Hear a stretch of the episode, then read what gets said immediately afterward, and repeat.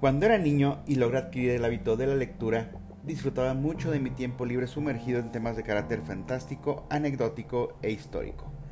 Acompáñame una vez más por un viaje a través de los capítulos y episodios más representativos de aquellos tiempos, que incluso hasta el día de hoy forman parte de mi diario personal y continúan indelebles en mi memoria como la primera vez que tuve conocimiento de cada uno de ellos. Muy buenos días, buenas tardes, buenas noches, donde quiera que me estén escuchando. Les da la bienvenida a este su podcast Planeta Crepuscular, su amigo el Cuervo. No sin antes desearles que se encuentren bien de salud ustedes y todos sus seres queridos.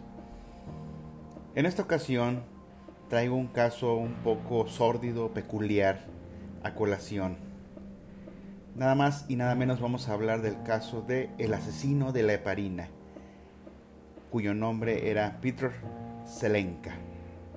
Este caso se vio, digamos, en las primeras planas de la República Checa, que es donde se, llevó, donde se dio conocimiento de este caso particular, aproximadamente en, digamos que de 2006 al 2008, cuando tuvo su conclusión y resolución, ¿verdad?, para este, para este asesino. Petr Selenka era un enfermero.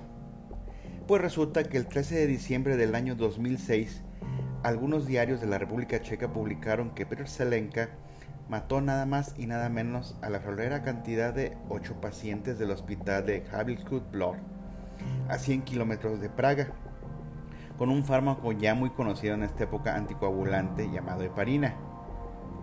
Sus motivos, él lo afirmó, solo por necesidad. La opinión pública checa se conmocionó por la sangre fría con la que actuó el enfermero Selenka, asesino confeso de ocho pacientes inconscientes en el hospital de la localidad antes mencionada. Selenka, cito entre comillas, se embriagaba con la sensación de moverse en la frontera entre la vida y la muerte del paciente y así poder decidir a su gusto según explicó el médico Zdenek Basny, exdirector del centro psiquiátrico de Bonis en Praga. El enfermero, que trabajaba en el departamento de anestesiología y reanimación del hospital de Harry Q. Comenzó en mayo del 2006 a administrar altas dosis de un fármaco anticoagulante llamado, como ya mencioné antes, heparina a sus pacientes. Como cabe mencionar que este es un medicamento de difícil detección que tiene consecuencias mortales si se aplica durante una operación debido a hemorragias que suscita. La policía descartó que el motivo fuera aplicar la eutanasia o tratar de enriquecerse con los bienes dejados por sus víctimas, como ha ocurrido en otros casos. La trayectoria profesional del enfermero reveló un acentuado interés por hallarse junto a pacientes inconscientes, sobre cuya vida podía optar para satisfacer sus propios deseos. Si bien la primera víctima fue asesinada para comprobar la pericia y experiencia de los doctores, a las demás les quitó la vida porque, cito, él decía, debía hacerlo. Según indicó más tarde el abogado de Selenka, Jan Herold, el cual comentó además, el señor Selenka se pronunció de manera inequívoca y delante de testigos. Dijo tenía necesidad, tan pronto como veía en la nevera la heparina, me daba cuenta de que debía aplicarla. No era capaz de vencer esa necesidad imperiosa, añadió su abogado. Algunas de las víctimas pasaron por sus manos en estado crítico y otras habían sido sometidas a operaciones aparentemente de bajo riesgo, de las cuales eventualmente no salieron con vida. Ese fue el caso particular de Marie Simukova, operada de una colectotomía o cirugía de vesícula biliar o de František Svanin, que acudió por una intranscendente intervención en una pierna. Otros nueve fallecimientos quedaron sin esclarecerse, según el jefe médico Pavel Longin, quien inició la investigación de las causas de unas muertes que le parecieron muy sospechosas. Pero según el abogado Stanislav Hikits, Longin actuó con negligencia ya que no evitó la comisión de al menos el último de los delitos, cuando las sospechas sobre la intervención de Selenka en los casos estudiados estaban bien fundadas.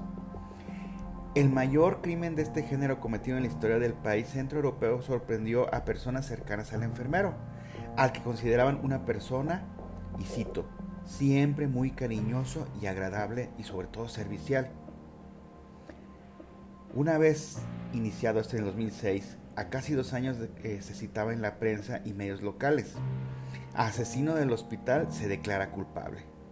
Esto citado por Katerina Oratorova en el Radio Praga en enero del 2008, donde textualmente la noticia decía, el ex enfermero del hospital de la ciudad checa de Havlicklub Road, Petr Selenka, acusado de siete asesinatos y diez intentos de asesinato, confesó haber quitado la vida a cinco pacientes, tratándose de un caso sin precedentes en la República Checa.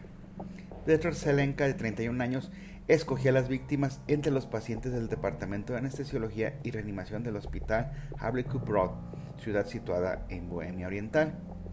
Resulta que entre mayo y septiembre del 2006 les administró sobredosis del fármaco anticoagulante denominado heparina.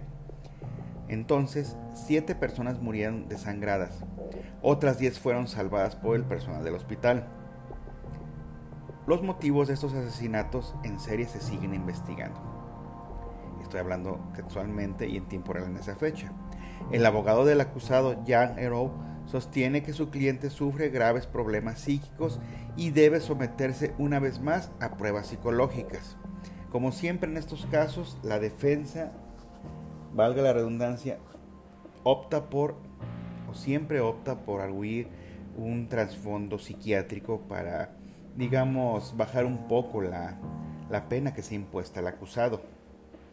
Entonces el abogado comentó, insisto en que los especialistas comprueben el estado psíquico de mi cliente ya he presentado la solicitud oficial ante la policía, ante la Fiscalía Municipal y ante el Tribunal Municipal de Hadred Clarov, señaló Gerov. Pues resulta que al final de cuentas, este, el ser calificado como enfermo mental era para Selenka, que acababa de declararse culpable de cinco asesinatos, la única posibilidad de evadir la cadena perpetua, que en ese tiempo, bueno, es el castigo más duro del Código Penal checo. Durante su declaración ante el Tribunal Municipal de Hadrer Klarove, que duró casi una hora, el ex enfermero explicó que nunca se había sentido como un asesino y que el motivo de su crimen era el de despertar el interés de los médicos. Y él, cito entre comillas, decía, necesitaba alguna actividad, alguna acción, sostuvo. Los médicos sospecharon que en el hospital fallecían pacientes bajo circunstancias extrañas pero fue difícil de probar la culpabilidad de Selenka. El médico en jefe Pavel Longin lo despidió y formuló una denuncia contra él solo después de cinco meses. Por eso a Pavel Longin se le acusó de, digamos, negligencia por el último de los crímenes, porque ya había sospecha, como lo comenté antes, sobre Selenka. Otros 12 meses tardó en empezar la investigación policíaca del caso. Entonces el Tribunal Municipal de Hadre Klalov tomó durante esa semana del mes de enero del 2008 declaraciones de unos 60 testigos, teniendo que el juez Yiri Baksek decidiría el caso a principios de febrero de ese mismo año. Posteriormente los medios locales también daban la siguiente noticia. Petro Selenka recibe cadena perpetua. También, este, digamos, anunciado por Silvia Polova de Radio Praga. Esto fue el 22 de febrero de 2008. Y cito textualmente la noticia. Siete asesinatos y diez intentos de matar a pacientes realizó el enfermero Peter Selenka, conocido como el asesino de la heparina. El Tribunal Regional de Hadre Kralove, Bohemia del Este, lo condenó a cadena perpetua, determinándose que entre mayo y septiembre del 2006 Selenka mató a varios pacientes de gravedad internados en el hospital Havlicrup Broad administrándoles una sobredosis del fármaco anticoagulante llamado heparina.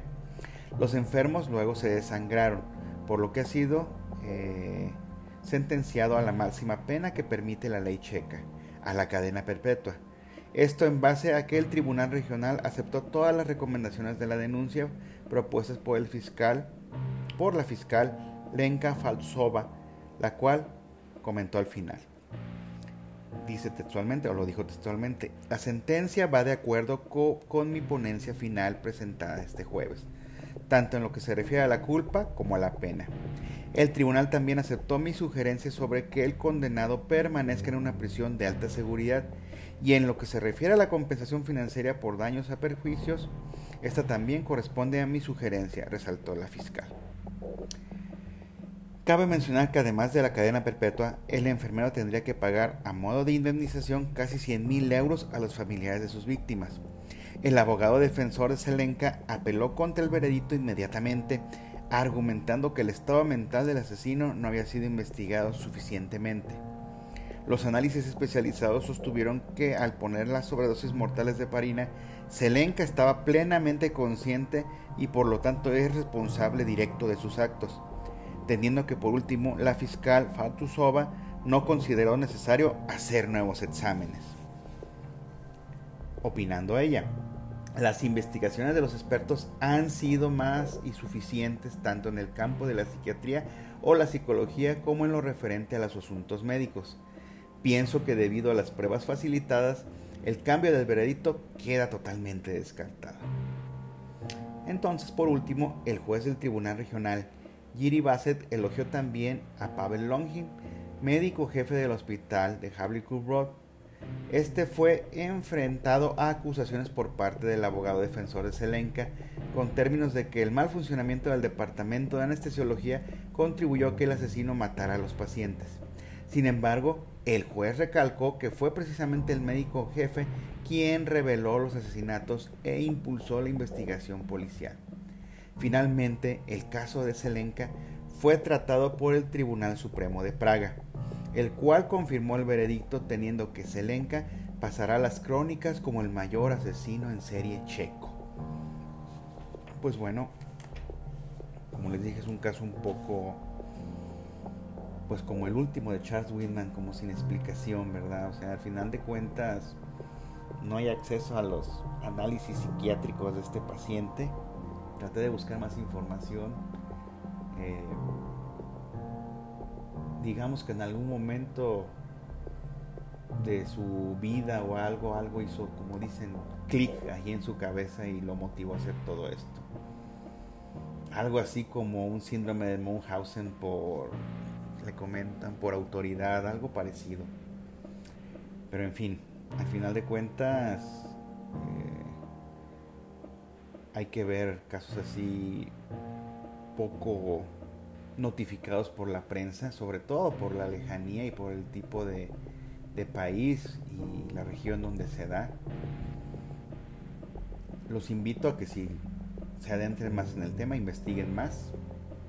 Espero sus sugerencias me pueden contactar por mis redes sociales a través de Twitter como El Cuervo. Eh, carpe diem, como siempre les he dicho. Que no pase un solo día sin aportar algo nuevo a ustedes y obviamente a la gente que los rodea. Hay que ser productivos, hay que cultivarnos, hay que leer. En fin, cuídense mucho. Eh, les deseo que sigamos todos bien ustedes y sus seres queridos. No bajen las defensas. Lean, lean, recalco, lean.